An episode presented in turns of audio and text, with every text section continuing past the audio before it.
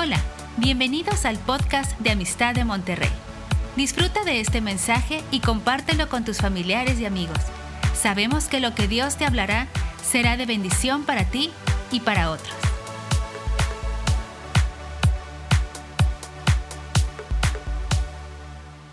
Lo que Dios estaba hablando eh, era el, el domingo 1 y, por ahí mi hermana eh, compartía una, reflexión que, me ha servido mucho, me ha impactado mucho y, quiero compartirla yo contigo. Eh, la he estudiado, la he ido eh, desmenuzando, he ido sacando otros enfoques de lo, que, de lo que ella nos compartía, pero quiero que hablas tu Biblia en, en Segunda de Crónicas 32.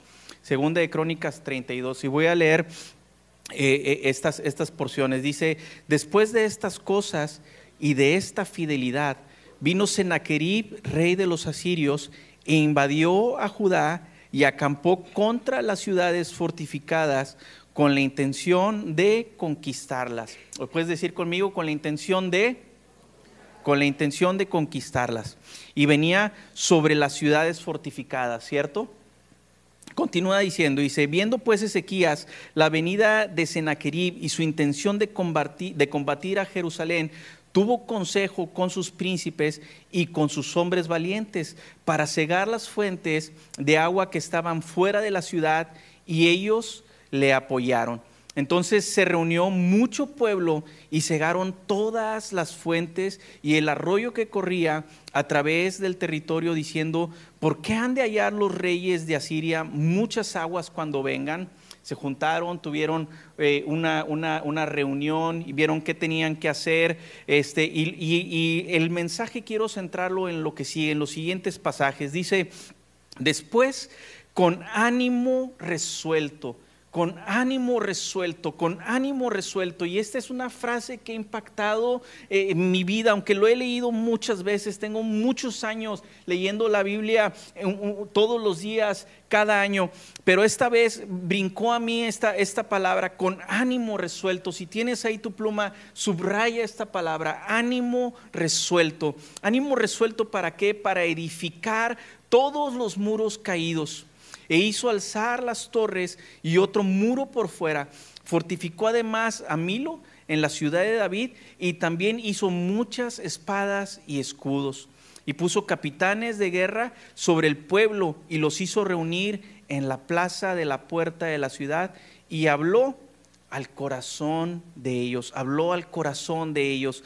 Esforzaos y animaos y no temáis ni tengáis miedo del rey de Asiria ni de toda la multitud que con él viene, porque más hay con nosotros que con él. Con él está el brazo de carne mas con nosotros está el brazo de Jehová nuestro Dios para ayudarte a pelear nuestras batallas. Y el pueblo tuvo confianza en las palabras de Ezequías, rey de Judá. Y yo quiero notar rápidamente unos, unos puntos que saco yo de, esta lectura. Y el número uno es que vemos cómo, cómo vino eh, Sennacherib a una ciudad eh, amurallada. Era una ciudad que aparentemente era una ciudad segura, pero en, el, versículos más adelante nos dice que eh, puso con ánimo resuelto a edificar los muros caídos. Y déjame decirte una cosa, y lo digo con mucho respeto, eh, no, no se trata de llamarnos cristianos simplemente, no se trata simplemente de ser, de ser cristiano, tenemos que edificar con ánimo resuelto. Tenemos que edificar los muros, tenemos que quitar las distracciones, tenemos que quitar todo lo que estorba nuestra visión, tenemos que proteger a nuestra familia, tenemos que proteger a nuestra esposa, a nuestros hijos, y eso lo vamos a hacer edificando muros alrededor de nuestra familia. Dice que edificó un muro interior y un muro exterior. Y esto es muy semejante a lo que sucedió con, con, el arca, con Noé, cuando Dios le dio una orden que la calafateara por dentro y por fuera. ¿Se acuerdan de eso? Aquí está hablando de un muro interior y de un muro exterior. Hay una doble protección cuando tú pones un muro interior y un muro exterior.